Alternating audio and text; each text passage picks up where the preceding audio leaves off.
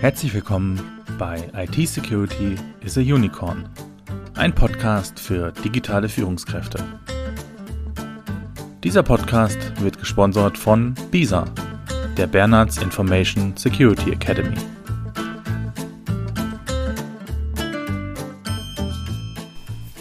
Ja, schön, dass Sie wieder eingeschaltet haben hier zum Podcast. Heute mit einer Interview-Premiere. Und zwar geht es heute um das Thema Datenschutz. Das ist ja auch ein ganz wichtiges Thema, wenn wir im Bereich Sicherheit, IT-Sicherheit unterwegs sind. Und dazu habe ich einen Experten eingeladen, nämlich den Manus Weiß. Der Manus Weiß ist Datenschutzauditor unter anderem. Aber Manus, du kannst dich vielleicht selber vielleicht mal ganz kurz vorstellen. Schön, dass du da bist. Ja, hallo Sebastian, danke für die Einladung. Mein Name ist Manus Weiß. Ich bin Geschäftsführer der Datenschutzkonzept GmbH und deutschlandweit im Bereich Datenschutz und DSGVO-Umsetzung unterwegs. Ich begleite Unternehmen als TÜV-zertifizierter externer Datenschutzbeauftragter oder Datenschutzauditor und unterstütze diese Unternehmen bei der Umsetzung des Datenschutzes. Ja, ich habe einige Fragen mitgebracht. Ich hoffe, du hast Zeit mitgebracht. Nein, äh, Spaß beiseite. Wir machen ja die Folgen nur so sieben, acht Minuten lang. Äh, das wissen ja auch alle, die schon die ersten Folgen gehört haben. Manus, wie sind denn aus deiner Erfahrung nach die Unternehmen mittlerweile aufgestellt, was den Datenschutz angeht? Ja, Sebastian, das ist sehr unterschiedlich. Insgesamt mache ich die Erfahrung, dass die größeren Unternehmen ab ca. 50 Mitarbeiter eher besser, die kleineren Unternehmer leider eher etwas schlechter aufgestellt sind. Und teilweise ist die DSGVO auch noch gar nicht umgesetzt. Oft komme ich in Unternehmen, die mir im Vorfeld mitteilen, dass sie etwas Beratungsbedarf haben und schon die DSGVO teilweise umgesetzt haben. Aber in der Realität sieht es oft anders aus. Und wenn ich dann vor Ort bin, besteht der Datenschutz oft nur in einer fehlerhaften Datenschutzerklärung auf der Website einem meist nicht funktionierenden Cookie-Banner und ein paar Vorlagen, wo außer dem Firmennamen noch gar nichts eingetragen ist. Wenn ich dann äh, was von den Erfordernissen der DSGVO erzähle, werden die Unternehmer oft unsicher und merken, dass hier doch ein dringender Handlungsbedarf besteht. Okay, das Thema Datenschutz ist ja nicht neu. Das ist ja, das gibt's ja nicht erst seit letzter Woche. Ähm, worauf führst du denn zurück, dass viele Firmen überhaupt noch nicht so gut aufgestellt sind und überhaupt noch gar kein konkretes Wissen haben, was sie eigentlich machen müssen? Ja, die DSGVO wird oft gerne, gerade bei kleineren Betrieben, aus dem Bewusstsein verdrängt und nach hinten geschoben. Weil der Datenschutz nach Meinung vieler Geschäftsführer nur Geld kostet, Ressourcen einschränkt, nichts bringt. Allerdings schauen die Kunden, gerade auch die Jüngeren, immer öfter darauf, was mit ihren Daten passiert. Und eine Umsetzung der DSGVO ist ja ohnehin gesetzlich vorgeschrieben. Deshalb kann ich nur jedem raten, sich da vernünftig aufzustellen. Ähm, wir haben ja jetzt nur so acht Minuten Zeit für unser Interview. Kannst du uns in kurzer Form mal vorstellen, was jedes Unternehmen machen muss, um DSGVO-konform aufgestellt zu sein? Ja, kurz ist immer gut. Ich versuche das mal kurz darzustellen. Erstens, es muss ein Verzeichnis der Verarbeitungstätigkeiten erstellt werden. Hier wird aufgeführt, welche Datenverarbeitungstätigkeiten durchgeführt werden. Das sind zum Beispiel Zeiterfassung, Lohnbuchhaltung, Finanzbuchhaltung, die E-Mail-Verarbeitung, Nutzung von einem Homeoffice, Nutzung eines CM-Systems. Was nutze ich für eine Software? Ähm, wird mein Betrieb zum Beispiel Video überwacht, was immer ein heikles Thema ist? Nutze ich Cloud-Dienste? Ja, so ein Verzeichnis ist bei einem kleinen Handwerksunternehmen schon meistens um die 200 Seiten lang. Des Weiteren muss zweitens dann eine TOM-Liste erstellt werden. TOM bedeutet technische und organisatorische Maßnahmen.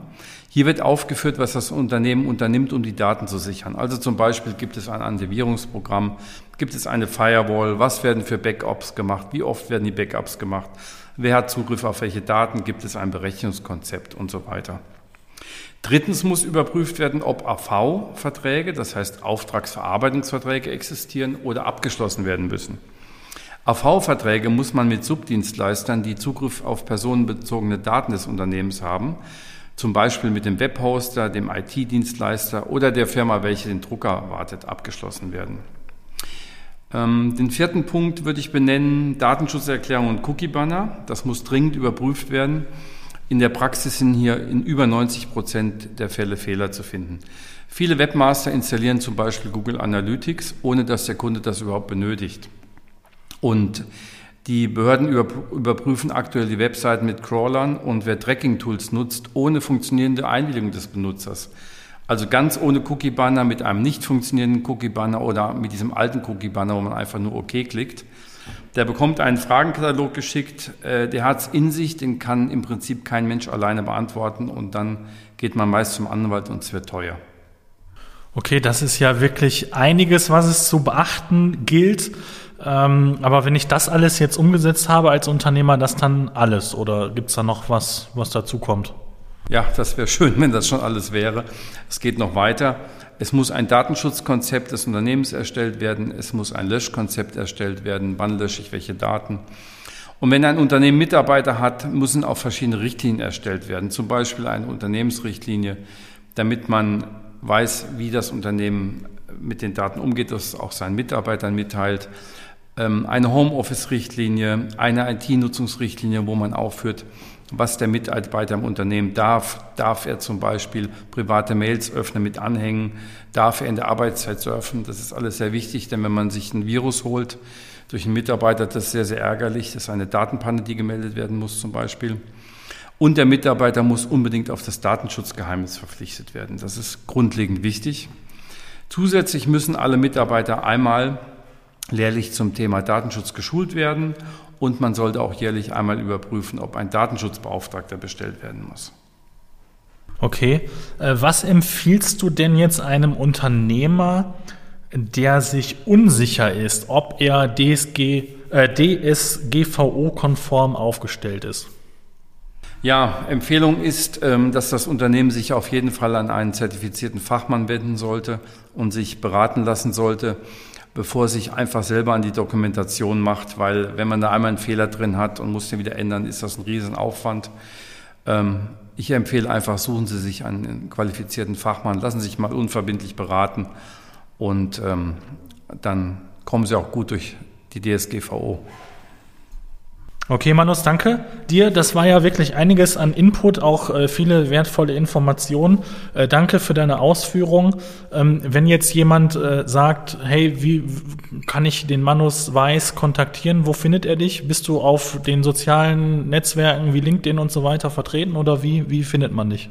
Ja, natürlich bin ich auf LinkedIn und Xing vertreten, ganz klar. Ansonsten äh, meine Homepage www.datenschutzkonzept.com oder äh, schreiben Sie mir gerne eine E-Mail an info.datenschutzkonzept.com. Datenschutzkonzept allerdings mit K und mit Z geschrieben. Danke. Wunderbar. Danke dir für das Interview und für deine Zeit.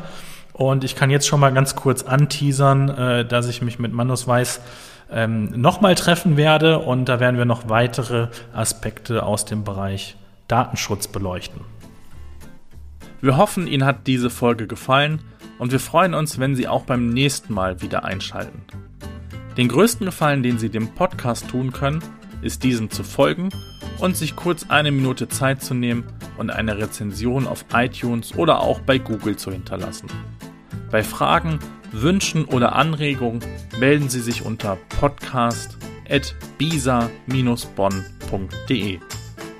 Alles Gute wünscht Ihnen Ihr Sebastian Halle von Bisa.